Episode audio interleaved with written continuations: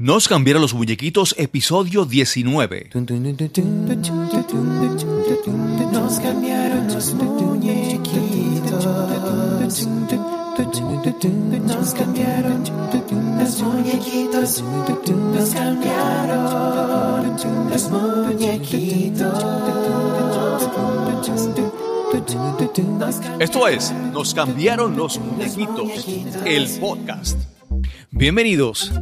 Mi nombre es Cristóbal Colón y esto es Nos cambiaron los muñequitos, el podcast donde hablamos sobre cómo reinventarnos, cómo adaptarnos al cambio constante en nuestras vidas. Hoy conversamos con Lili García. Lili es una experta en manejar el cambio en su vida y reinventarse constantemente. Lili ha sido periodista, locutora, conferenciante motivacional, coach de vida certificada, tanatóloga y actriz. Además, ha escrito y publicado unos siete libros sobre temas de autoayuda. Disfruta esta excelente conversación con Lili García. Saludos, bienvenidos a otro episodio más de Nos cambiaron los muñequitos. Hoy tendremos una conversación muy peculiar porque estoy aquí con una persona que tiene tanta experiencia en comunicación y yo soy un novatito. Hoy estamos aquí con Lili García, nuestra, nuestra amiga y muy conocida en tantas áreas que yo no sé de qué comenzar a hablar con ella. Primero que nada, gracias Cristóbal por invitarme. Eh, y te quiero decir que me encanta el título. Nos cambiaron los muñequitos. Me Qué encanta bueno, porque la vida es cambio. Qué bueno. Eh, y, y todos estamos, ¿verdad?, en cambio constante y más el último año que ha sido Sí, sí. pa, pa, de cantazo. Pero aquí estamos. ¿Hace cuánto tiempo nosotros nos conocemos? Ay, es 95 Desde por ahí. clase de yoga, yo creo. Sí, clase de yoga. Clases de yoga, Pues sí, llovido. yo por ejemplo, obviamente mucha gente te recuerda de tus, de tus tiempos como reportera de televisión. Bueno, Que- la generación de los típicos para arriba. Porque si yo digo eh, que es gracioso, pero yo soy una figura generacional. Exacto. Lo- las personas tal vez de 40 años para arriba me recuerdan eh, todavía bizcocho. como reportera, eh, como persona que hizo El Tiempo, eh, eh, reportera de entretenimiento, yo tuve mi propio programa de, no- de entrevistas, etcétera. Pero los, los chamaquitos. Crecieron escuchándome en la radio, ya sea a través de Café con Leche en Fidelity, que Ujú. estuve ya casi 11 años en Fidelity, y después 5 años en Estereotempo, en Buenos. Días Estereotempo. O sea que me conocen por la voz. No Sí. me conocen por el rostro. Claro, me pueden ver pasar claro. y no saben quién rayo soy yo. Claro. Pues yo, te, yo recuerdo primero eh, en la televisión, después recuerdo en una ocasión que tú presentaste una, una conferencia, un taller sobre la muerte. Sí, Y ese fue un, un taller sí. impresionante. Sí, lo- eh, que la Porque muerte tú- me encuentre viviendo. Sí, y tú has tenido mucha experiencia con eso. Sí, de hecho, el, eh, las experiencias de vida que he tenido me llevaron en algún momento a hacer una certificación en tanatología. Hace unos años atrás a través de Naropa University, que es una universidad de corte budista en Colorado. Ok. Y, y este y fue una, una experiencia de verdad trascendental. De hecho, estoy escribiendo un libro hace dos años y medio, casi tres, más de tres, Sí, sí. eh, sobre ese tema, sobre el tema del duelo y la pérdida, porque es muy poco lo que hay en, en español original. Hay mucho en español traducido Ok, en inglés. Por ejemplo, todos los libros de Elizabeth Kubler-Ross Exacto. están traducidos al español Sí, que ella es una eminencia en ese tema. sí, pero la, la, la forma en que nosotros, los, los puertorriqueños, los latinoamericanos y los caribeños, manejamos eh, la muerte, Sí, es cultural. Es, sí, el eh, manejo eh, del duelo es cultural. Sí, obviamente. Mira, yo, para hacerte un poquito de trasfondo, yo, yo cuando niño yo vivía frente a un cementerio. ¡Wow! Y entonces yo era un niño solitario y, en, por ejemplo, en estos días como verano, mi entretenimiento era caminar por, el, por allí y se Un había... poco creepy, pero sí, sí, pero... no, a- interesante. Sí, a lo que voy era que, por ejemplo, llega un, un entierro al cementerio, entonces yo iba a ver el, el cementerio, el entierro, perdón. Ajá. Y todos estos dramas que, se, que la gente, ay, yo me quiero morir, yo, llévenme con él. Todas esas cosas eran las que yo crecí, entonces yo veía todo ese... Entonces para mí la muerte, por esa experiencia, es como que a veces como que un drama in- innecesario realmente. ¿Así tú lo veías o lo interpretabas como, ¿qué le pasa a esta gente? Es, sí, es, es lo, que, es lo que se me quedó grabado. Entonces, de lo que veía. cuando hay muertes se me hace muy difícil, pues como que sufrir, ¿sabes? Lo, lo lloro, pero como que No te pones histérico. No, no, me pongo, es como Digo, no todo el mundo reacciona igual. Claro, No claro. todo el mundo reacciona igual. Ahí, ahí eh, es bien extraño el- la forma en que se manifiesta el dolor y el duelo en todos los sentidos, pero en la muestra, en, la, en, en caso como muerte, pues tú tienes el permiso para hacerlo. ¿no? Claro, claro, Eh, claro. porque un divorcio es una pérdida, pero tú no te vas a poner histérico llorando frente a todo el mundo. Lo haces Exacto, aparte. exacto, exacto. Pero, pero yo eh, eh, estoy, eh, y es un proceso donde tú te tienes que preparar, porque cuando yo empecé el libro, ya iba por el capítulo casi cuatro del libro, porque es un- uno de mis sueños de años, publicar un libro sobre eso. Pero en ese año yo me divorcio, eh, la tercera vez, pero duele igual, y, y fue un rompimiento, ¿cómo No es- te digo? pero no es esperado. la, no es la tercera vez divorcio, es- era tu tercer matrimonio. Es mi tercer matrimonio y mi tercer divorcio. Ah, Sí. ok, ok. Sí, sí, sí, mi tercer matrimonio y mi tercer divorcio. Lo No, que pasa es que- es yo con ese tercer eh, esposo, eh, el norteamericano. Yo me había separado, divorciado siete años de, al- a los siete años de casada. Ok. Volvimos y Ok. estuvimos ocho años juntos Ok. sin casarnos. O Ok. sea que fue una separación, no un divorcio, Sí, porque sí. ya no estábamos casados, pero fue bien doloroso. Ok. Y pasar por ese proceso de pérdida, para mí fue bien duro y dejé el libro a un lado porque yo dije, yo no puedo escribir sobre la pérdida y el duelo, porque el divorcio es un duelo, Claro. hasta que yo no me sane. Y cuando yo empiezo a empezar como que a fortalecerme, eh, cae mi papá en el hospital y muere a los seis meses. Sí. Entonces sí. fueron dos pérdidas bien grandes en menos de un año. Entonces, el, y cambios en todo Claro, el sentido de la claro. palabra. Hablando de tu tema, de tu, de tu podcast, fue cambio y, y, y yo no, no me he sentido lista. Ahora es que estoy volviendo a caer en tiempo y María ha sido, ha sido otro cambio bien grande Claro, y claro. otra pérdida. Ahora es que voy a retomar eh, posiblemente el libro para entonces continuarlo. Pero yo tenía que sanar primero. Claro, El asunto es que muchas veces con las pérdidas, a veces uno piensa que uno las maneja bien o que lo superó, pero de repente uno se encuentra con algunos sucesos o algunos eventos que en inglés dicen como que triggers, ¿verdad? Sí, como sí, que, sí, sí, que que disparan, activan, que disparan, disparan, algún recuerdo y tú te das cuenta que no has manejado todavía la pérdida. Por ejemplo, hay veces que, que hay una cosita que tú no, ni si- que te conecta emocionalmente con algo, con un recuerdo, con una persona, y tú rompes a llorar sin razón aparente alguna. Claro, claro. Y tú como tienes también tu trasfondo en yoga, eh, sabemos que cuando los recuerdos no son simplemente en tu memoria, tu- tus recuerdos se almacenan en, en todo tu cuerpo. Hay una memoria celular de que muchas veces, por ejemplo, a ti alguien te da un masaje y te toca un sitio Sí. Y tú recuerdas algo. Porque el recuerdo es más allá de que, el, que las neuronas como están configuradas para almacenar algo, no, está en todo tu En cuerpo. todo tu cuerpo. De hecho, se dice, y esto yo lo aprendí de Shanti, que fue nuestra maestra de yoga, eh, en cada coyuntura hay un, hay un dolor y una emoción escondida. Exacto, cada chakra, cada... Cada, cada sí, centro. sí. Por eso es que nuestra personalidad, tú eres una persona y su postura refleja mucho cómo es su personalidad. Mira, yo te- a- hablando de eso y, y hablando de la yoga, yo una vez recuerdo haber estado en una clase de yoga y, y yo, una de las pérdidas que yo tuve fue que después de divorciarme de mi segundo esposo, Junito Resto, como al año y, medio de habernos divorciado, él muere. Exacto. Y nunca pudimos, pudimos eh, obviamente no íbamos a volver como pareja, pero yo siempre soñé en algún momento que íbamos a poder sanar la relación y, y ser amigos. Y, y eso no se pudo. Yo nunca volví a hablar con él después de nuestro divorcio y, y lo sanamos a través de sueños. Ha sido un proceso bien bonito eh, el que se dio después. Pero me acuerdo que, como hoy, un día estoy tomando una clase de yoga y está este muchacho allí, jovencito, jovencitito.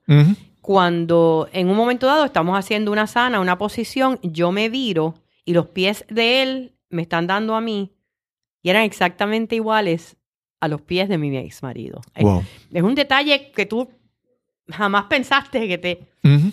Y fue una cosa, pero una conexión automática. Ok. Yo me tuve que parar y yo me tuve que ir. Ok. Porque yo me desmoroné. Eh, porque todavía estaba en ese proceso de esa sanación, de ese momento. Era, fue, un- fue una conexión automática. Y Wow. son cositas así, a veces, y ya había pasado tiempo Wow, sí, de sí. la muerte de él. Eh, pero eh, eh, es el proceso de, de- de pérdida, de, de cuando el cambio no es deseado, es una pérdida. Fíjate, ya que eso estabas mencionando de, ¿verdad? De, la yoga, yo recuerdo en, en un adiestramiento que estuve tomando de yoga con, con el maestro se llamaba Ganga White Ajá. en Santa Bárbara, California. Entonces, en ese momento él estaba haciendo ejercicios para abrir las caderas. Ajá. Y tú sabes que cada parte del cuerpo están como que asociadas a emociones o algo. Emociones. Y yo estaba haciendo las posturas y yo sentía una rabia. Yo decía, pero yo estaba como que molesto. Y aparte que se hace incómodo y es difícil para mí, pero yo estaba molesto. Pero no me daba cuenta que estaba molesto. Cuando de repente siento que la muchacha que está al lado rompe a llorar. Ajá.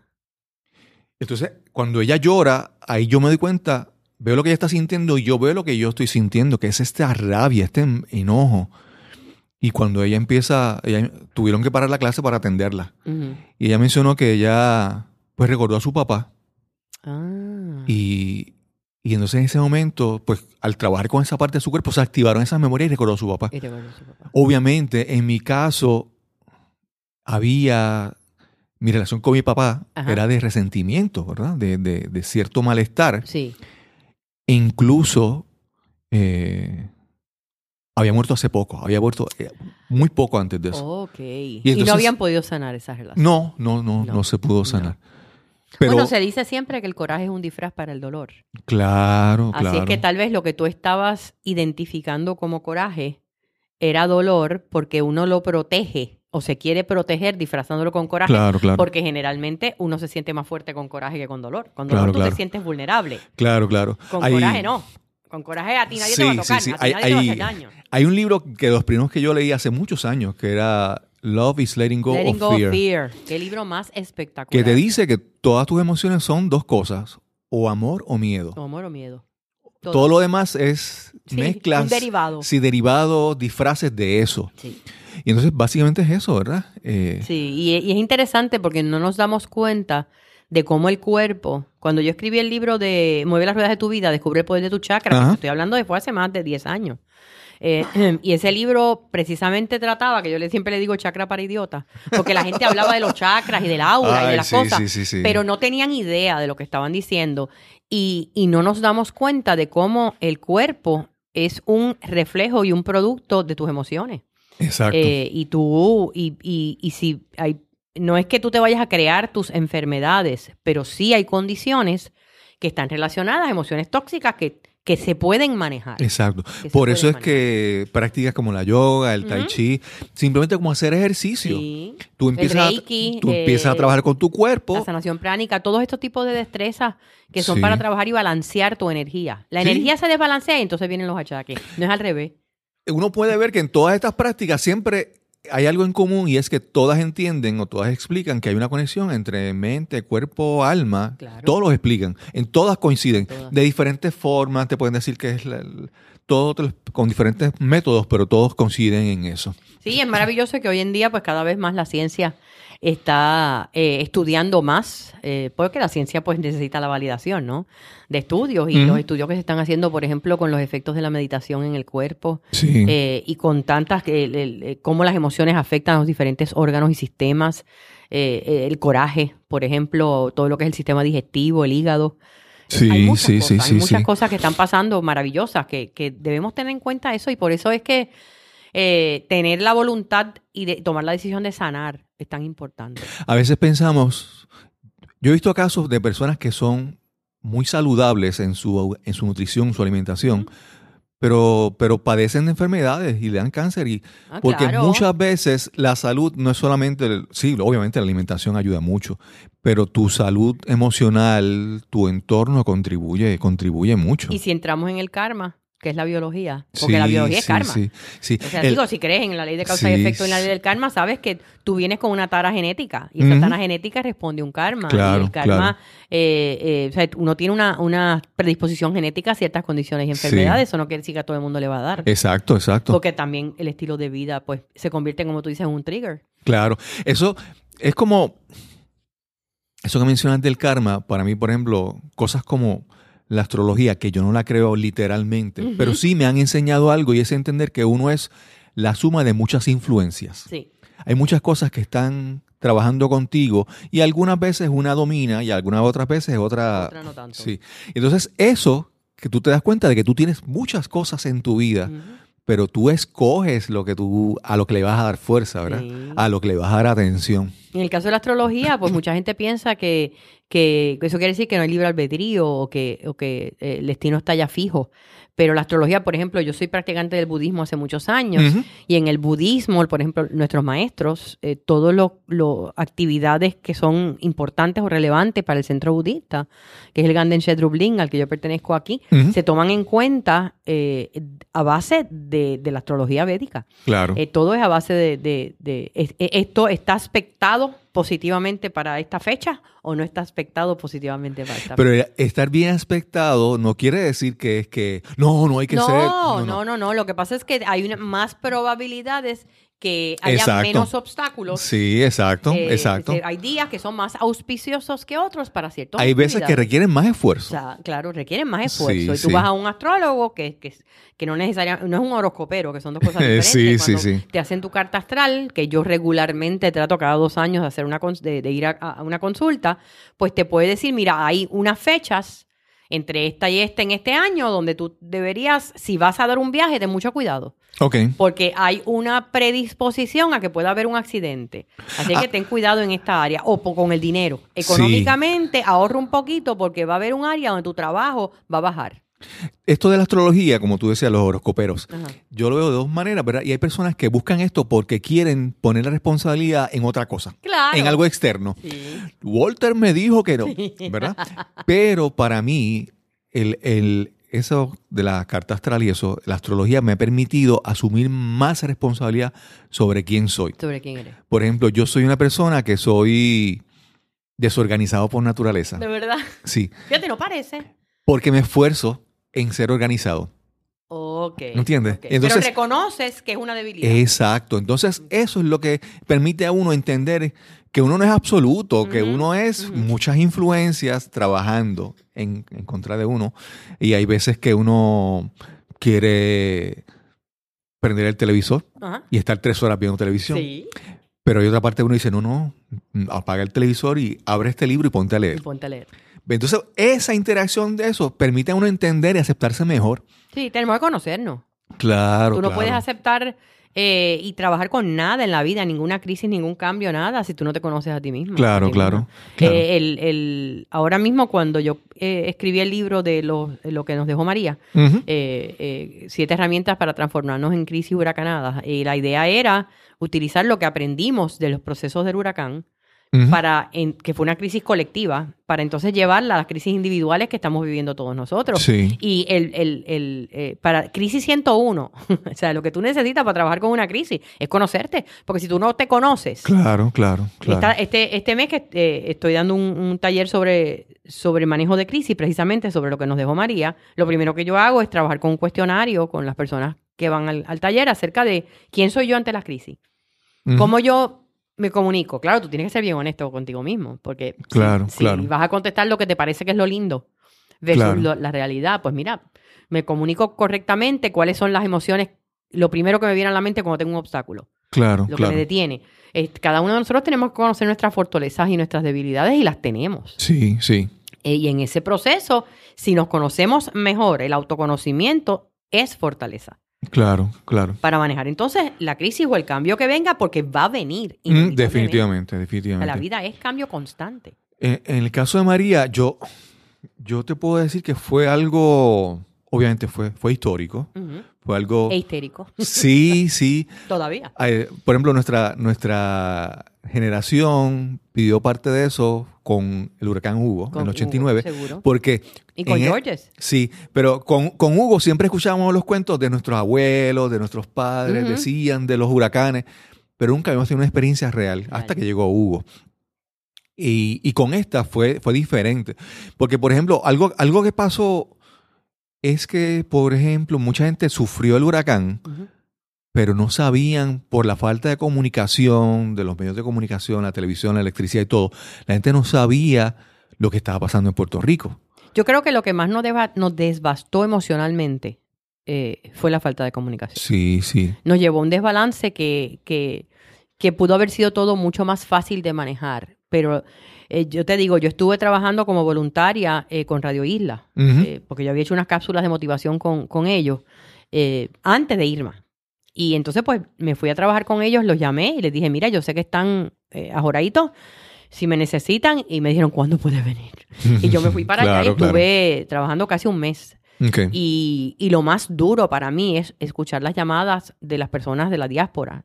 Sí. Hubo llamadas hasta de Europa, de, de puertorriqueños en bases militares, Sí. eh, que no podían comunicarse con sus familiares, sus padres, con sus hijos, con que llorando. Entonces, ahí con eso te parte el alma. María afectó entonces los de aquí, pero afectó mucho más los de afuera. Muchos los de afuera. Yo tuve la oportunidad de ir a presentar mi libro en Tampa y en Orlando y escuchar los cuentos de lo que ellos pasaron allá, el no saber, el sentido de mis mismas hermanas, que tengo dos en Tampa, sentido de impotencia. ¿Qué puedo yo hacer? Mira, yo tengo un cuento de, de una de mis hermanas, ella me acompañó a las dos presentaciones del libro. Y, y- y en la de Tampa, que es de donde ella es, ella, ella dijo, yo quiero comentar algo porque estaba habla, preguntándole a las personas de allá eh, cuáles son las emociones que, tuvieron que manejar durante ese proceso. Entonces mi hermana viene y dice, yo tengo que hacer un cuento, pero Lili no lo sabe. y yo, yo dije, bueno, pues zumba ahí, hazlo. Y ella contó, y me dice, puede ser que me emocione. Ella contó que en una ocasión yo la llamé, yo no recuerdo haberla llamado en ese día, pero ella dice que yo la llamé. Que yo la llamé, pero bien feliz, bien alegre. Y Eva me decía, pero ¿qué pasa? Yo le dije, que acabo de salir de un supermercado y había huevos. Y compré una caja de huevos y lo voy a llevar a mami. Y, Sí. y tengo para llevar para casa, porque yo tenía mi nevera, era eh, las botellas de, eh, llenas de agua congeladas, Sí. de amistades que tenían planta y mi hermana, una de ellas que tenía electricidad temprano, le, le llegó rápido, pues me congelaban. Yo tenía mi freezer de neverita. Entonces Sí, podía poner eh, eh, cositas allí. Y ella dice que ella se echó a llorar cuando ella me oyó. Ella no me lo hizo saber, pero que ella, eh, ella hace bizcocho. Entonces ella tenía como 15 cajas de huevo en su casa, Wow. en la nevera, y que ella no podía creer, que ella después le dijo al esposo, yo no puedo creer que Lili está tan feliz porque encontró una caja de huevo y cómo yo no puedo ayudarlas. Claro, Y- y entonces, en ese momento, yo no lo veía como que, ay, no encuentro huevo. Al contrario, fue, mira qué chévere, encontré huevo. Tú sabes, Sí, sí, eh, sí, sí. Claro, yo tiendo a ser el tipo de persona, y es una de las cosas que yo hablo en el libro, que yo me enfoco en lo que tengo, no lo que no tengo. Exacto. Eh, porque, ¿para qué enfocarme en lo que no tengo si no está ahí? Claro. ya se claro, fue o no está en el momento. Pues entonces Claro. me enfoco en lo que hay. Claro, y yo estaba feliz por, porque uno vive en medio de una crisis y uno tiene que vivir un día a la vez. Sí. Fíjate, yo, algo que mencionas sobre tu, esa felicidad, en ese, a mí también me pasó que en un momento, nosotros no teníamos electricidad, no teníamos planta, pero nos, nos adaptábamos. Pero entonces un primo de mi esposa eh, un- se comunicó de, de Estados Unidos y le envió eh, a través de una línea aérea Ajá. que su esposa trabajaba, le envió una, planta eléctrica a la mamá, a mi suegra. Ah, ok. Pero entonces ella se sintió tan alegre por su mamá. Eh, o sea, es como uno, ella, Tu ella cambian. exacto, ella lloró Cambia tanto de la felicidad. Y iba a seguir, iba a, y vamos a seguir estando sin electricidad Sí, y a oscuras, pero, pero, tu mamá está cómoda. pero estuvo eso- feliz. Entonces es como, sí, es como, como de repente los huevos que son algo, es algo sencillo, son cosas sencillas, de repente tienen un valor. Eh, yo recuerdo cuando uno salía y tú ves la gente que iba por la autopista y donde encontraban señal se detenían y ahí empezaban a en comunicarse. paseo, las filas y filas y filas en el paseo. Y eso era toda una experiencia, era, era algo increíble. Pero volviendo a eso de que las personas que estaban afuera veían todos los videos y, Sí. y sabían Sabían la magnitud. Entonces, a nosotros, por ejemplo, nos pasa que de repente pasamos, di- digamos, seis meses sin electricidad, cuatro meses, sin comunicación. Y de repente cuando ya meses después que había pasado, que uno empezaba a ver lo que realmente pasó en los videos, en las redes sociales, en programas de televisión, uno revivía otra vez eso. Sí. O sea, no fue algo, es un proceso que todavía está ocurriendo en nosotros. Sí. Todavía nosotros Es salimos a un la... estrés postraumático Sí. que todavía se... Ahora yo, eh, una de las cosas que yo siempre, eh, eh, pues desde entonces he dicho, es que yo no puedo entender que la gente empieza a despotricar por las redes sociales cada vez que hay un apagón. Que no hemos tenido uno grande hace ya un par de meses, ¿verdad? Los hubo eh, en un momento dado, pero ya, hay- digo, hay gente todavía que no tiene luz, pero es el mínimo. Eh, pero cada vez que hay un apagón, la gente poniéndose histérica por las redes sociales. Yo lo que pienso es que es todo lo contrario. Deberíamos estar preparados porque sabemos que esto, este sistema eléctrico está pegado con chicle. Claro, claro. Eh, esto es, eh, digo, poco pasó cuando pasó Beryl con la lluvia. Yo pensé que se iba, iba a haber Sí, más. sí, sí. Hubo miles de personas sin luz, pero tampoco fueron apagones masivos que duraron mucho tiempo. claro, claro. Eh, y, y yo pienso que tenemos que entender que esto es un proceso y esto es un proceso donde, donde yo tengo la esperanza, yo soy, eh, yo digo compulsivamente optimista, pero yo, yo tengo la esperanza de que Puerto Rico va- nunca va a ser igual, pero va a ser mejor. Y nos va a tomar tiempo pasar por este parto. La gente piensa que estamos, queremos volver a la normalidad, pero yo pienso que hay una nueva normalidad que no es igual nunca antes, ¿verdad? Y, y va, y va a ocurrir, todavía hay productos que tú no los encuentras, todavía hay planificación, eh, eh, uno planifica pensando, y la temporada de huracanes, el pico es en septiembre, este, yo, por ejemplo, quería irme de viaje, pues no me voy en septiembre porque no quiero estar lejos de aquí. exacto. Hay otras personas que al contrario se quieren ir en septiembre para no estar por si acá. Pero uno planifica su vida alrededor de todo esto y... y- O por ejemplo, ahora llegar hasta aquí, ¿cuántos semáforos te encontraste que, que no estaban funcionando? sí, todavía. Todavía eso Todavía hay pasa. unos cuantos. Sí, eh, eh, es, es un proceso. Pero yo tengo, yo, yo pienso, y es mi teoría, ¿no? Que, que las crisis eh, o los cambios no deseados, que es lo que es una crisis, eh, sacan lo mejor y lo peor en uno. Exacto. Y tú tienes que escoger con qué te quedas. Pero Sí, tienes que sí. reconocer lo peor. Porque si no lo reconoces, no aprendes para la próxima. Eso, tú con tu, tu tiempo, tu preparación en el budismo y en tantas otras cosas, se habla mucho del, del apego, ¿verdad? Sí.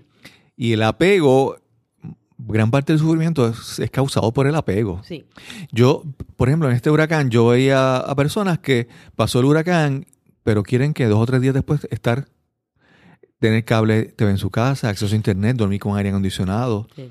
Entonces tú tienes que entender, como tú decías, que pues tú disfrutas lo que tienes y si lo de, y entonces tienes que empezar a observar y, a- y evaluar lo que tengo realmente, lo que quiero realmente es vital, necesario, esencial o es opcional. puedo- es opcional. Sí, entonces las personas que no quieren soltar ese apego a ciertas cosas son las que sufren más. Sí. Son las personas que después estaban ocho horas haciendo una, una fila por conseguir gasolina porque querían eh, tener electricidad todo el tiempo. Todo el tiempo, sí. Sí, Eh, yo, yo te digo, el, a más apego, más sufrimiento. claro. Eso claro. es un, eso es un, un, un given. O sea, esto está. eh, eh, si, si tú quieres ver qué es lo que te está causando sufrimiento a ti, es un apego.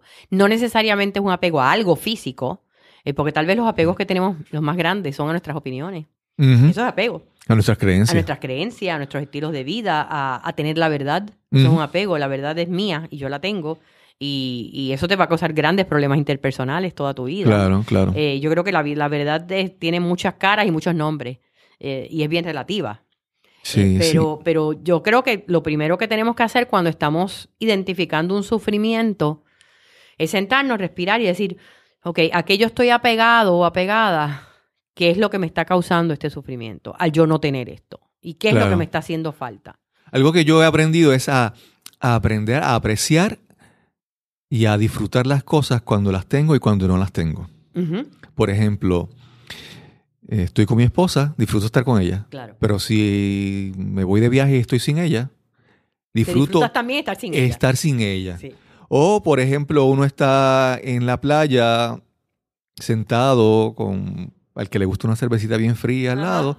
Uno la disfruta ese momento. Hay otras veces que uno está en otro sitio y dice, un tapón con calor ay, qué calor. Entonces, como te digo, en la ausencia y la presencia de las cosas, uno tiene que aprender a disfrutarlas porque ese contraste te ayuda a vivir. Pero para eso tienes que vivir en mindfulness, en presencia mental. Exacto, exacto. Porque si no estás presente en el momento, no estás reconociendo lo que tienes en ese momento. Eso es correcto, eso es Y correcto. eso es lo más difícil. El, el- el ruido tan grande que hay afuera, la- el estrés, la prisa, Sí, sí, nos sí. inhibe eh, de vivir en presencia mental, que es como se traduce el mindfulness, o en mente plena. Hay un, hay un, hay un video de una entrevista que le hicieron a Louis C.K., un Ajá. comediante. Sí, excelente. Eh, él cayó en desgracia hace poco por unas, unas conductas, pero C.K. Es un, es un comediante que es a otro nivel, en su profundidad. Y en una lo están entrevistando y él habla sobre las personas que de repente están en un momento de quietud y no quieren la quietud y no quieren el silencio y empiezan como que a buscar el celular y buscar algo que hacer. Y, y muchas veces tenemos que reconocer eso, que, re- que Hay, di- reconocer... hay días y hay días. Sí, hay hay días días. en que la mente, yo le digo la loquita de arriba, está en high. Eh, Sí. Para mí, ayer y hoy ha sido un día así, fíjate. Ok. Eh, yo venía para. eh, estoy desde ayer pensando en 50.899 cosas. eh, y yo me doy cuenta que eso para mí es, es importantísimo. El tú darte cuenta de eso. Tengo que respirar y tengo que bajarle dos. Entonces, de camino para acá, ya como venía atrasada, eh, yo eh, decía, pues. eh, y me empezaron a, todas las cosas que tengo que hacer, todas las cosas que debo hacer y no he hecho, Claro. etcétera, etcétera, etcétera, que iba a hacer en el verano y ya el verano está a mitad, etcétera. y de momento digo, espérate, párate. Y entonces, en el caso mío, utilizo mantra, ¿verdad? Como practicante del budismo.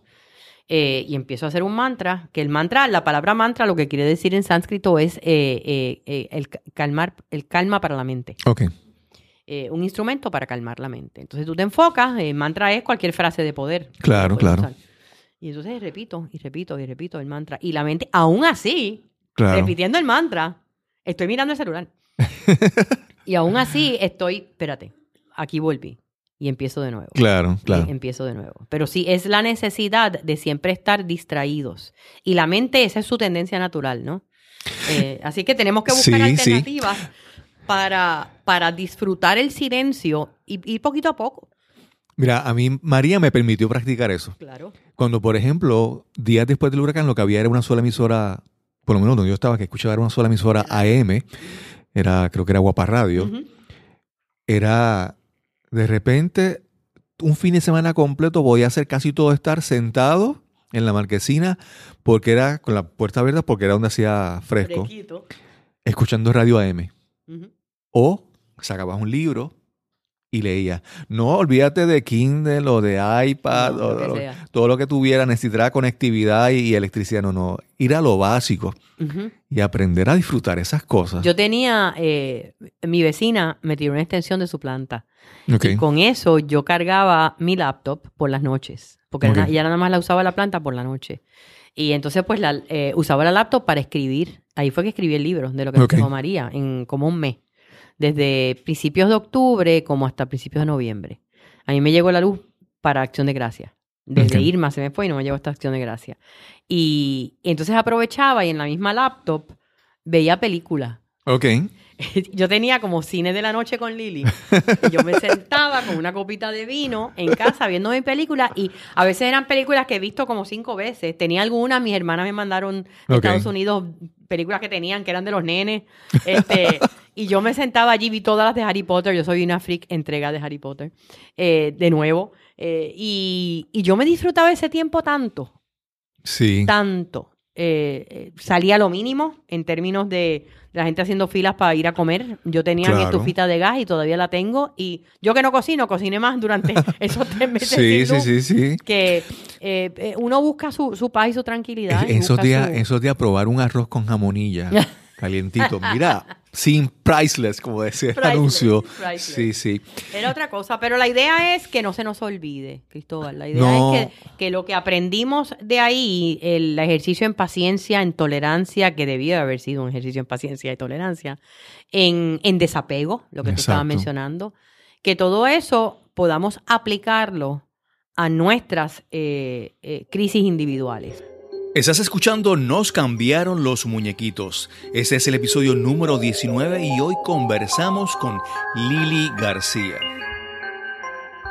Y hay que reconocer que afuera ocurren cosas, pero uno es responsable de lo que, uno pasa, lo que pasa dentro de uno. Totalmente. Y estamos acostumbrados todo el tiempo a que pasa algo. No, no, eso es el gobierno. Entonces buscamos siempre algún ente- externo que sea responsable y a quien podamos echarle la culpa.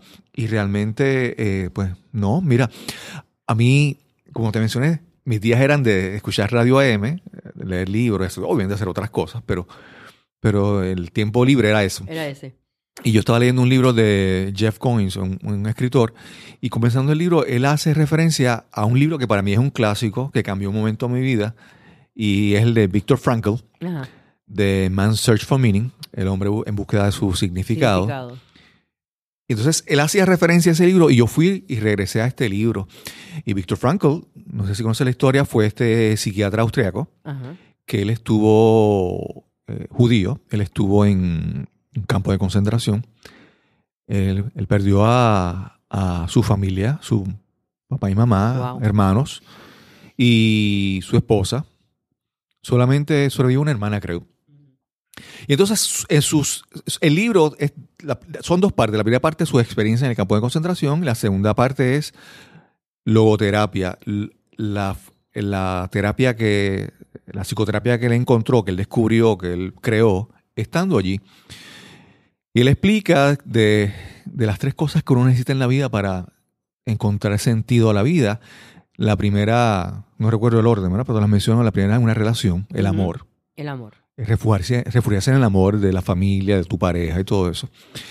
Eh, el, el segundo era un proyecto, tener algo en mente, algo que querer hacer. Un propósito. Sí, un propósito, yo quiero hacer esto. Entonces uno empieza a enfocarse en cosas que tiene que hacer en acción. Y, y tercero, era tratar de encontrar la enseñanza en cada, en cada, en cada cosa que te ocurría. Siempre la hay.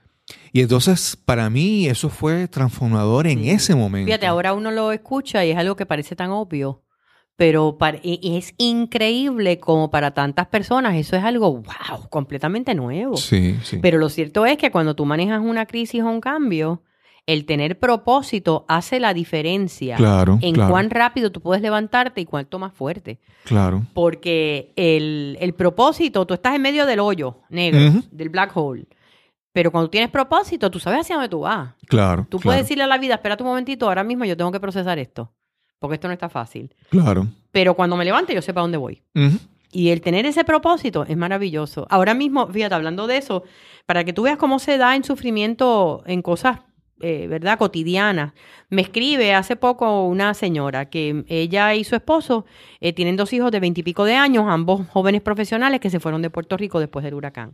Entonces ellos se encuentran repentinamente viviendo un nido vacío cuando Sí, no esperaban. sí. Que el nido vacío puede ser causa de depresión para muchas personas. Y Eso de por sí solo es difícil. difícil. Más Imagínate después de todo lo después de ocurrido. todo lo ocurrido. Entonces, pues, tienes el nido vacío es cuando tú, tú, eh, tú- para ti es sumamente importante o es uno de tus roles principales, tu rol de padre o de madre, y de repente los hijos no están.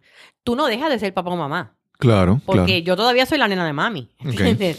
Pero, pero la, la, la relación con tus hijos cambió. Tu rol se transforma. Ya no están aquí, ya no viven contigo, ya ni siquiera están en el país. Y tú sientes que estás vacía porque hay una parte de ti que se fue. Hay una parte de la pérdida. De la hay, una, hay un proceso de pérdida. Eso sí. fue lo que le dije yo a ella. Entonces, ahora está en ustedes como pareja reinventarse. claro. Porque hay parejas que, digo, no estoy diciendo que en este caso fuera así, pero hay parejas que su rol principal juntos es de la paternidad o la maternidad, es criar a los hijos. Y una vez los hijos se van, no tienen nada en común. Y no se conocen. Y no Hay- saben quién son. Sí, hay, hay personas que de repente ponen en pausa, o por decirlo así, todas sus metas y sus sueños personales Sí. y se enfocan solamente No, en y la su vida crianza, como pareja. su también. crianza de los hijos y de repente los hijos y entonces se dan cuenta de que no hicieron cosas que pudieron haber hecho Claro. como pareja, como persona, como Yo, yo lo que le dije, mira, ahora es el momento de buscar ambos, ya sea juntos o independientemente, cursos de cosas que quisieras aprender, que no lo has hecho hasta ahora. Si están jubilados por alguna razón, porque ya no me dijo qué edad tenían ni si estaban trabajando, busquen trabajo voluntario, que hay tantas organizaciones, desde. ARP, Fondos Unidos, hay tantos hogares, Sí. tantos sitios que necesitan ayuda. Usen su, el expertise que tengan. eh, el- cuando tú tienes tu vida, tu rol ha sido ser madre, el, el rol principal en tu vida porque, eh, porque eres ama de casa, porque eres administradora de tu hogar, pues entonces tú necesitas ese, esa atención que no le puedes dar ya a tus hijos, dársela a otras personas. Claro, claro. Pero eso es un propósito y tienes que encontrarlo. Sí, puede ser voluntaria en un lugar de un orfanatorio, Hay un de tantos niños. lugares, hay organizaciones Sí. donde tú eh, llamas y dices, mira, yo lo que quiero es ser voluntaria, mi, me- mi causa son los animalitos. Eh, Exacto. te consiguen una organización. ¿con quién Definitivamente, ir? Sí, Los míos son los niños, las mujeres maltratadas, lo- los envejecientes, lo que sea. Claro. Y otra cosa es que cuando tú empiezas a ayudar a los demás a- a- con sus problemas, tus problemas pierden relevancia. Sí. se De repente, sí, son Se desinflan. Sí, porque a veces uno se sienta con los, con los problemas ahí al lado y empieza a mirarlos y uno está como que conversando con ellos. Sí. Y, y tiene mucho. Pero no, y lo coge personal. Ay, Sí. eso no me pasa a mí. Ay, mira cómo yo estoy. mira. Y, todo el mundo está igual o peor. Sí, Pero tú te crees que esto nada más te pasa a ti y tú eres el más víctima o la más víctima de las circunstancias. Mira, mira para el lado.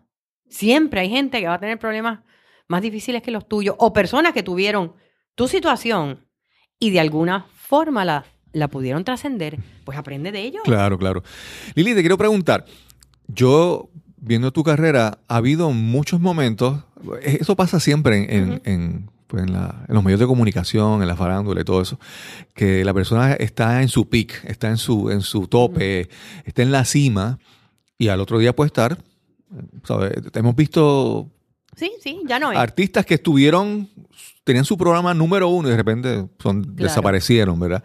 Por ejemplo, en el caso, en caso de Estados Unidos, eh, ¿cómo se llamaba este? Arsenio Hall, ¿te acuerdas de ese? Arsenio Hall. Yo sé ese señor, desapareció, él era, él estaba en, en el tope. Hace poco lo vi en algo. Sí. eh, sí, pero, pero es cierto. Pero entonces yo, en tu caso, yo he visto que tú en- en- has tenido tus momentos así y has tenido que, por ejemplo, tener un programa de radio exitoso por mucho tiempo y de repente ya no estás. Ya no estoy.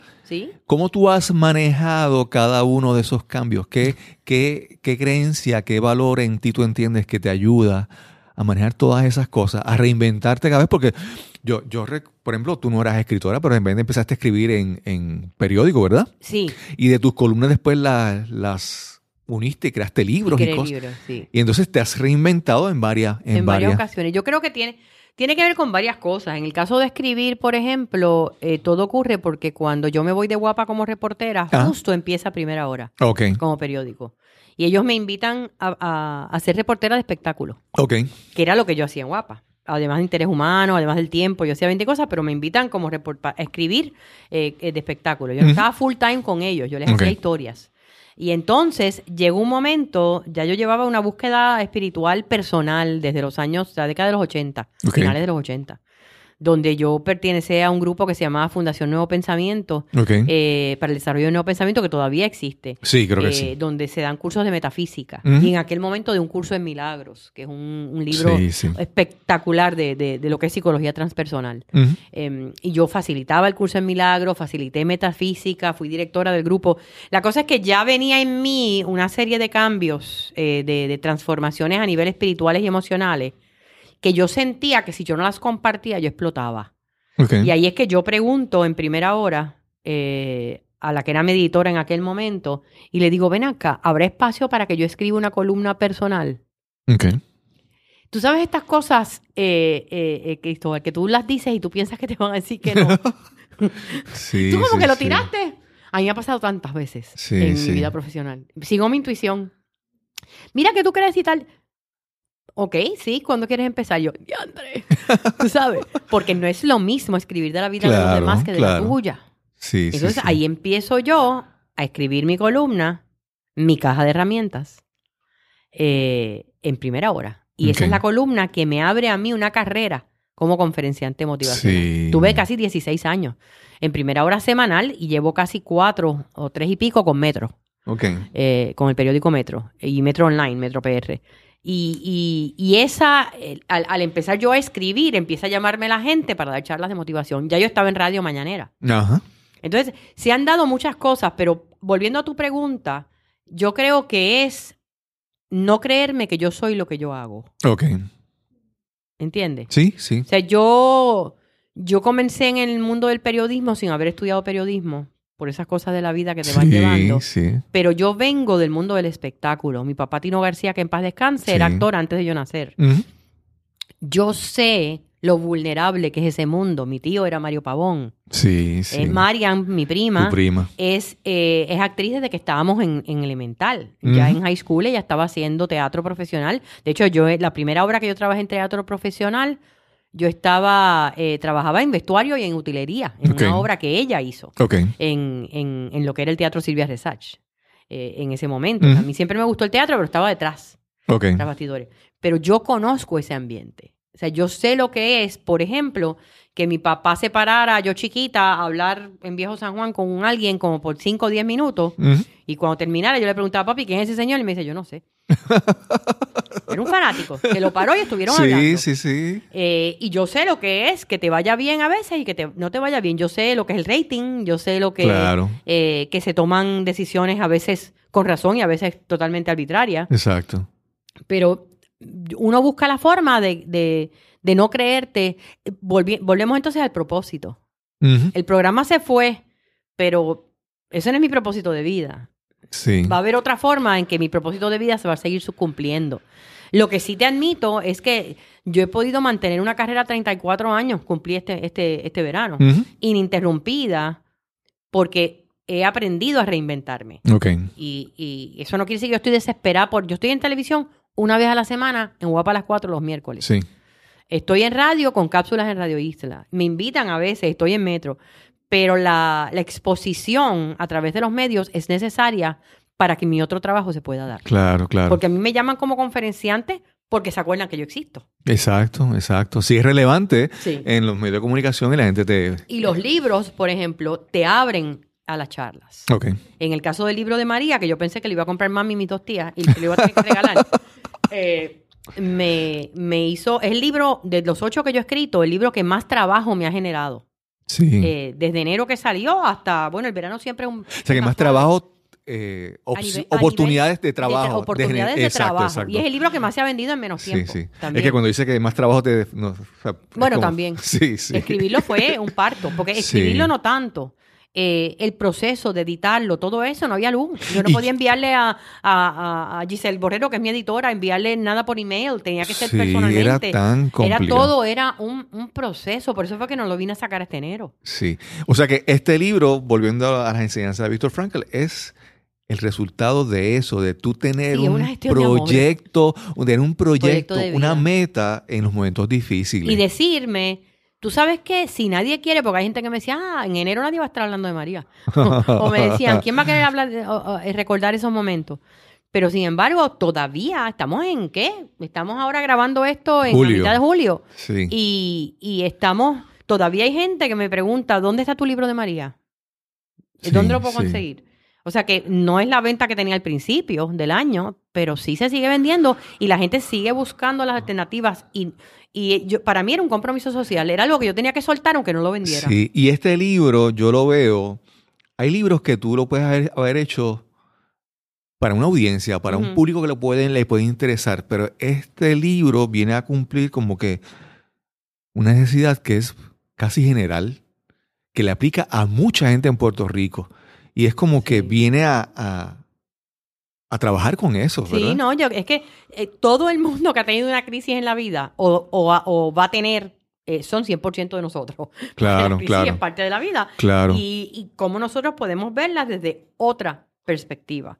Eh, Claro. Que no se nos olvide lo que aprendemos, porque la idea de la madurez o de la inteligencia emocional es que tú puedas crecer, como decía Víctor Frankl, que tú Claro. puedas cre- crecer y puedas tener de las lecciones de la, de la, de la crisis anterior, eh, fortalecerte para la próxima. Sí, Entonces, sí, pues sí. tiene que haber, eh, tiene que haber ese proceso de aprendizaje, pero si no estás viviendo en conciencia plena y en mindfulness de lo que estás aprendiendo y de lo que no. Exacto. Eh, lo que tú hablas de ser desorganizado, que tú dices que tú a veces eres desorganizado.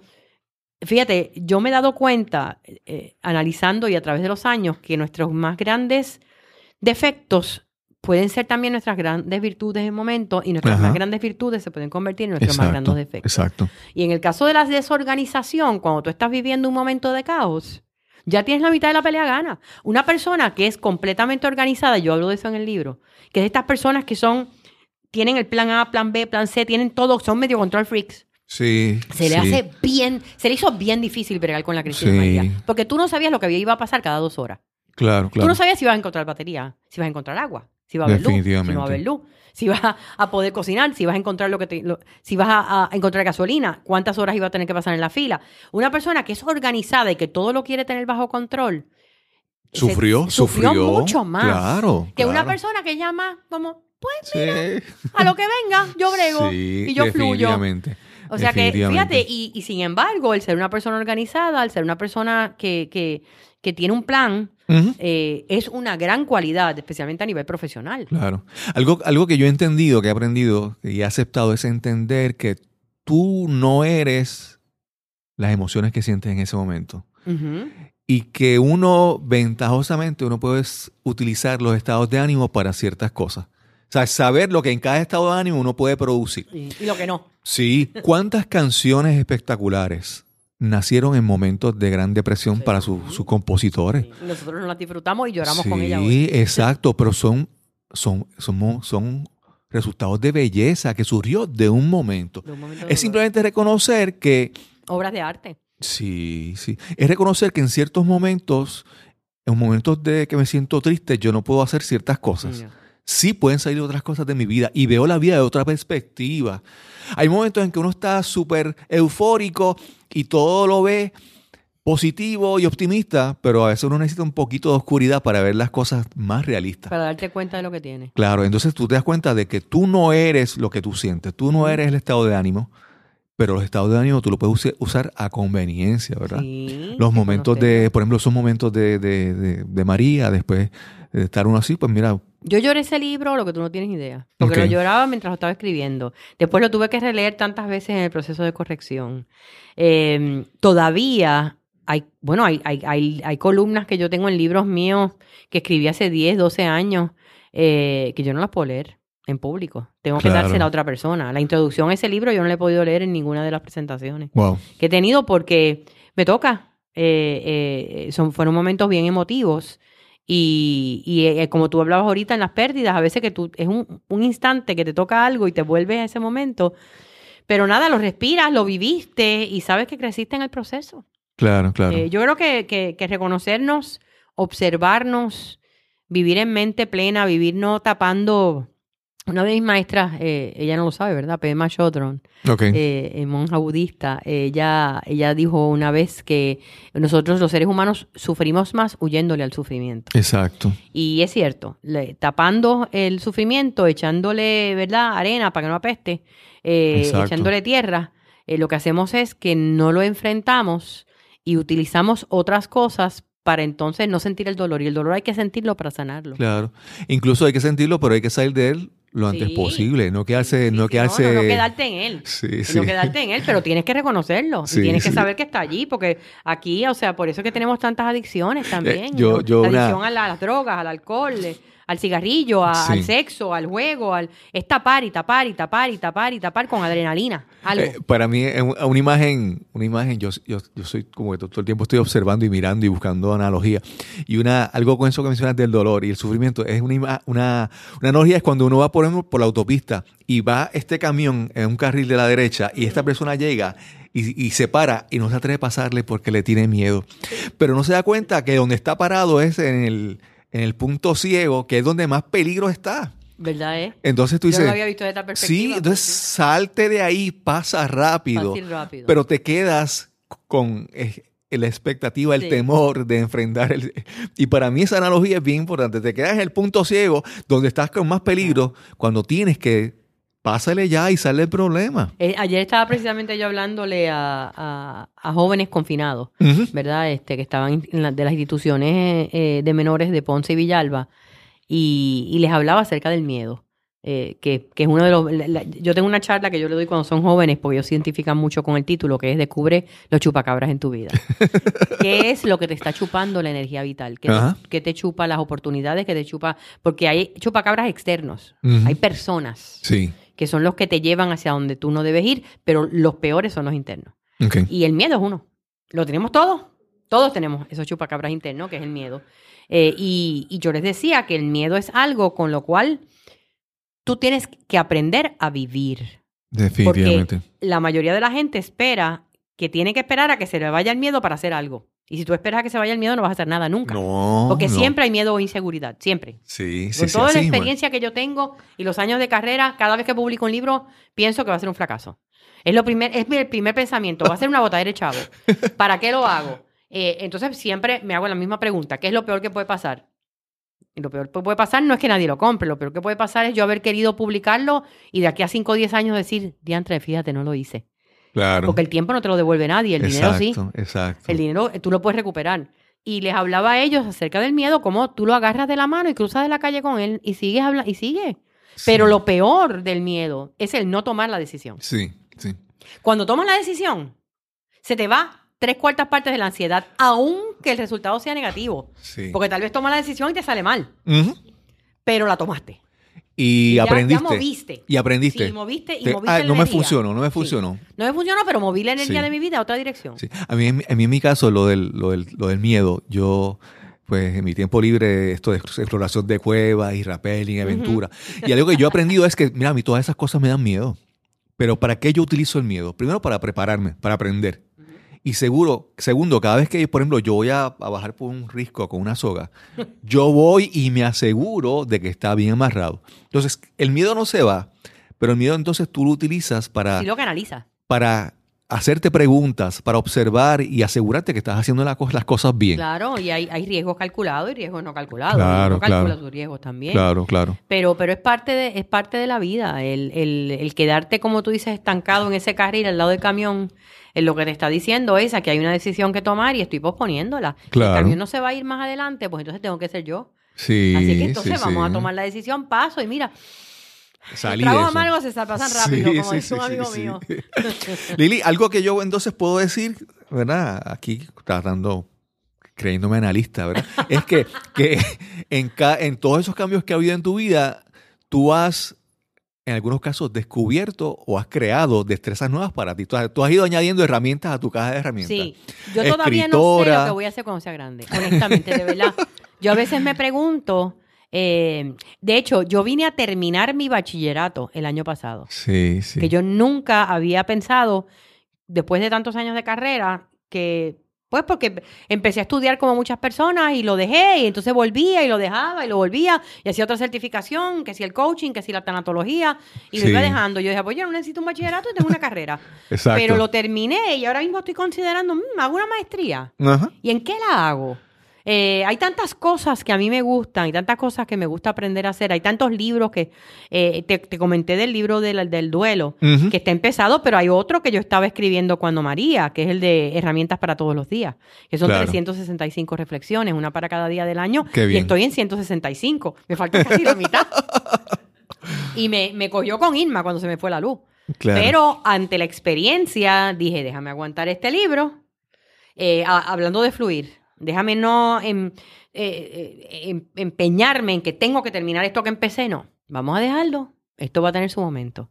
Déjame continuar ahora con el, con el de, el de que tengo que escribir sobre esta experiencia que estoy viviendo. O sea, que tengo que retomar ese libro. Claro. Yo misma, tú, tú como, eh, aquí vamos hablando aquí, Como los locos. tú como comunicadora, así, me imagino que se te hace más fácil hablar que escribir, ¿verdad? Eh, no creas. eh, eh, es Sí. que depende, sí, depende. Sí. No, no, lo que te digo es que, por ejemplo, hay un- una alternativa que la... Te la- es que te iba a decir que, por ejemplo, cuando uno escribe, uno escribe de cosas bien íntimas también, pero Claro. cuando hablas, también lo haces. Sí, Eh, digo, sí, por sí. lo menos personales. Yo estaba acostumbrada cuando tenía el programa de radio de hablar de mi vida personal sin, sin problema ninguno. Claro, claro. Y como ya lo he hablado en mis columnas, eh, pero escribir eh, a veces puede ser más fácil porque tú puedes decir cosas que tal vez no te atreves a decirlas. Claro, Tal vez las digo, eh, las hablo después que las he escrito. claro. No, lo que te digo es, por ejemplo, tú hablaste un momento de que tú escribías columnas para el periódico y de ahí surgió, Claro. reempacaste. Sí. Y entonces tú como comunicadora, existe la, la tecnología, por ejemplo, de que tú tienes eh, grabaciones habladas y hay personas ahí que se dedican a transcribir y tú Ah, puedes sí. De, de- de charlas y conferencias y de grabaciones de cosas que tú hablaste, se las envías a alguien, te las transcribes y entonces con el texto lo reconfiguras Sí, claro. y puedes escribir un libro. O sea, que, que tú siendo, tú puedes utilizar esa herramienta para seguir escribiendo libros, Sí, aunque, hay- aunque no te sientas Yo a- tengo un montón de temas de libros que quisiera escribir. Sí, sí. Eh, eh, eh, y, y te digo, no, lo que pasa es que este ha sido tan intenso en trabajo este año eh, a raíz de este libro, que ahora es que están bajando las revoluciones y es que estoy, tú sabes, viendo a ver, ok, ah, eh, entonces voy a volver ahora a retomar el de los pensamientos para ver si entonces para el 2019 retomo el del duelo. Sí, sí. Y, y siempre, siempre hay planes, siempre hay algo nuevo que quiero hacer. Y, y eso a mí me, me, como decimos en buen puertorriqueño, eh, uno, este es tiki tiki de cosas, de cosas que quiere. El teatro, que, que yo en los últimos cinco años he estado mucho más activa en teatro, como parte del grupo, una cooperativa de teatro, de Colegio Ok. de eventos. eh, que a mí el teatro siempre me ha gustado, pero al integrar esta cooperativa, este, este grupo, con, con Marian Pavón, Wanda Saiz, Line Torres, Julio Ramos y José Manuel Díaz, pues ha sido una experiencia maravillosa, porque Ok. ahí todos hacemos de todo y cobramos de acuerdo a lo que podemos, Sí, sí, de, sí. de lo que conseguimos en, en la boletería de esa función. Claro, claro. Eh, y, y ha sido un proceso creativo en el cual yo tal vez no había participado antes en teatro. Antes te contrataban, te daban un libreto, tú ibas. Y sí, tú, se crea como parte del proceso de ensayo, pero no es lo mismo cuando estás en un proceso total creativo. Sí, de producción grupo de gente completa. tan brillante y con tanta más experiencia que yo. Exacto. que yo soy la rookie allí. Ok. Y, y pues tal vez es necesario que le dé un, un respiro a eso ok. y, que, y que lo deje a un lado por un tiempo ya para el año que viene para poder entonces terminar otros proyectos porque. Un- el- no- 24 horas no dan para tanto. Claro, claro. Lili, yo, esta pregunta, eh, eh, obviamente, es como que le voy a hacer esta pregunta a Lili cuando vamos a estar, pero siempre hay una pregunta que es estándar en Yo te nuestro... pregunté cuánto tiempo tú tenías. Si no, hay una- no, no, es que, no, porque cuando escuché la pregunta, es que siempre hay una pregunta que es estándar en todos nuestros episodios, en nuestras conversaciones, y es si fuéramos a mencionar algún libro, algún taller o algún mentor que te ayudó en tu vida. Pero si yo te pregunto eso a ti, tú me vas a decir, tendrás un montón de libros y mentores que te han, que te han ayudado, que han cambiado tu vida. El libro que cambió mi vida, que yo puedo identificar el momento en que mi vida cambió, dio un giro de 180 grados en términos de mis creencias espirituales, fue Metafísica 4 en 1 de Connie Méndez. De Connie Méndez. Cuando a mí me recomendaron ese libro, que me lo estuvieron recomendando varias personas diferentes, Ajá. en la vida no hay casualidades. Eso es un mensaje que te está Sí, enviando el sí, sí, sí. Y yo lo compré porque la- una de las personas que me lo había recomendado me había preguntado varias veces si lo había leído y a mí ya me daba vergüenza decirle que no. Que fui y lo compré y lo leí y es como si yo estuviera leyendo algo que ya yo lo sabía, pero nadie me había dicho que era verdad. Exacto. No sé cómo explicarlo. Sí, eh, eh, Yo, yo, yo tenía conocimiento de todo eso. Para mí me hacía un sentido completo. Eh, es que eh, de repente... Y ahí lo- fue que de ahí no hubo vuelta atrás. Sí, es que lo leíste y en ese momento, en la forma de las palabras que ella lo dijo, o como lo explica, tu cerebro se realambró y se reconfiguró de manera diferente Sí. para entenderlo con el corazón. Sí. De Y de hecho, eh, yo creo que el éxito de, de- de lo que nos dejó María, de, de este libro, es que yo me reconecté con eso. Porque el libro está basado en las siete leyes universales o el Kibalión, Sí, sí. que es uno de los elementos que ella habla en su libro. Y yo no te puedo explicar al día de hoy. ¿Por qué? Porque yo sabía que estaba escribiendo el libro sobre María, pero yo estaba escribiendo anécdotas y pensamientos. Eh, yo no tenía, yo no sabía cómo yo lo iba a organizar. Y de repente un día me levanto y digo las siete leyes universales. Pero así, como te estoy hablando ahora. Sí. No me preguntes por qué, di que es inspiración divina, di que algo. Las siete leyes universales. Entonces me senté y dije, déjame ver cuál es la conexión. Sí, Y ahí es que busqué cada una, lo que es ley de vibración, ley de causa y efecto, eh, la ley del ritmo, eh, la ley de la polaridad. Y cada una de ellas explicarlas en unas palabras bien sencillas y ver una lección basada en esa ley que yo aprendí en- a través del huracán. Y fue, ha sido un homenaje, en realidad, a esas enseñanzas de Connie Méndez. Yo te diría que ese libro fue Connie Méndez, ¿dónde, ¿de dónde era ella? venezolana. Venezolana. Venezolana. Ella comenzó lo que es el movimiento metafísico. Sí, sí, sí, sí. Movimiento yo- metafísico latinoamericano. Eh, Y con la Fundación Nuevo Pensamiento y Carmen Santiago, que era estudiante de Connie Méndez y que llega a Puerto Ella es puertorriqueña, pero vive en Venezuela. he conocido vino. mucha gente que tenía siempre en su librería, en su biblioteca, Sí, los libros de Connie sí. Méndez que y siempre los leyeron. y- Todavía se siguen vendiendo. Ella murió hace muchísimos años. Sí, sí, sí. Sí. Lili, eh, gracias por estar, por estar aquí. No, gracias a ti. y a Para a mí, para público. mí, eh, eres como un ejem- ejemplo a seguir porque pues yo estoy reinventándome. Todos. Sí, y ese es el tema que queremos llevar. Y entonces yo, por ejemplo, eh, llego a la clase de yoga y te veía allí. Después otro día iba a la presentación de los, de los monjes con la creación de los mandalas y allí estaba Lili García en la organización. Y después te veo en el teatro y De te hecho, ahora en octubre vuelven las reliquias del Buda. Sí, sí, el sí. centro eh, Ganesha Droblin las vuelve a traer al, al, eh, al Museo de Arte de Sí, Santurce. una experiencia... Precioso, una exhibición preciosa. Aquellos que... Aunque no seas budista, Sí. es una experiencia que... Todavía hay gente, eso fue hace más de cinco años y todavía hay personas que me paran y me dicen, yo fui, yo no soy budista, sí. Eh, pero fui y la verdad es que se, se da una energía espectacular. Sí, espectacular. Una cosa, una cosa increíble. Sí, pero seguimos reinventándonos y seguimos este, Claro, claro. 50 sombreros. Hace- ayer creo que leía un artículo que decía que las personas que se creen jóvenes viven más. Sí, Sí, porque son, como tú decías que, que tú todavía no sabes lo que Lo quieres ser hacer cuando cuando sea seas grande. No, yo no sé, yo no sé. Y mi cuerpo se siente como de treinta y pico, digo, como de, de no, cuarenta y pico, pero Sí, mentalmente yo me sí. siento de veinte y pico. Sí, sí, sí, sí, sí. Ah, yo ah, lo que lamento de mi edad es los espejuelos. Lo ¿verdad? único, sí, pero lo demás yo me siento súper bien.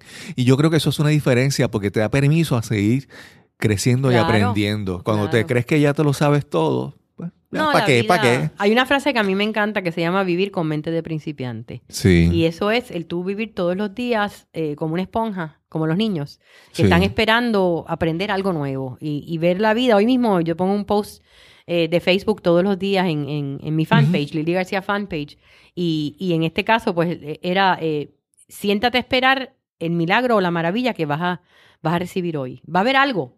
Claro, Lo que claro, pasa es que tienes que estar despierto o despierta para poder darte cuenta que llega. Porque claro. puede llegarte y lo- tenerlo al frente y no y te lo es. Y no lo Así es. que vivir con mente de principiante es eso. Todos los días, ¿qué me va a traer el universo que yo puedo aprender? ¿Qué nuevas oportunidades? Eh, no decir que no a esas nuevas oportunidades Sí. por miedo y, y- y vivir un propósito. Esa mente de principiante es como decías tú hace un momento, que hay días que tú dices, pero esto- ay, es que voy a meter la pata, voy a fracasar. Y eso es parte del proceso. Sí.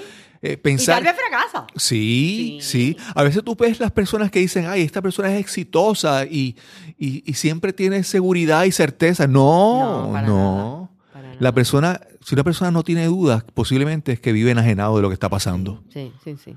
Hay, Y- que, hay, hay que dudar, hay que, es parte del proceso, se tiene miedo. eh, es parte del proceso, ahí entra eh, el Y a- conocimiento, la adrenalina y la experiencia y echas para Y a pesar de, uno echa para adelante. Sí.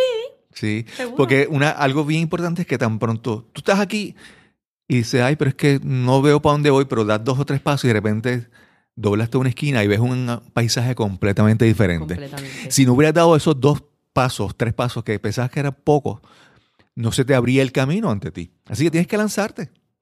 Láncense. Eh, Lili, eternamente agradecido por esta entrevista, que pues, entrevistas no son conversaciones que yo soy el más que disfruto, el más que crezco y el más que aprovecho de estas esta, estas conversaciones que y espero y deseo que todo el mundo que escuche le saque partido y, y provecho a estas conversaciones. Gracias por la invitación. Muchas bendiciones para ti y para todo tu público. Nos veremos, nos escucharemos en el próximo episodio de Nos cambiaron los muñequitos. Mi meta nunca ha sido cambiar el mundo, sino más bien transformarlo una conciencia a la vez. Ese es un pensamiento de nuestra invitada de hoy, Lili García. Lili ha sido una experta en reinventarse entre tanto cambio en su vida, adquiriendo nuevas destrezas, emprendiendo nuevos caminos. Y antes de irnos, quiero pedirles que por favor visiten a nuestra página cristobalcolón.net y te registres con tu correo electrónico para que te mantengas informado de todas las noticias, todo lo nuevo en nuestra página de internet. También recuerda visitar losmunequitos.com para que tengas acceso a este y a otros episodios anteriores de nuestro podcast. Suscríbete a Nos cambiaron los muñequitos, ya sea en iTunes, en la aplicación podcast en tu iPhone o iPad, en Google Play, Spotify, Overcast, Stitcher, Tuning Radio. Y finalmente, si disfrutas nuestro podcast y piensas que alguien más lo puede disfrutar, compártelo. Estaremos eternamente agradecidos. Nos vemos en el próximo, nos escuchamos en el próximo episodio donde nos cambiaron los muñequitos.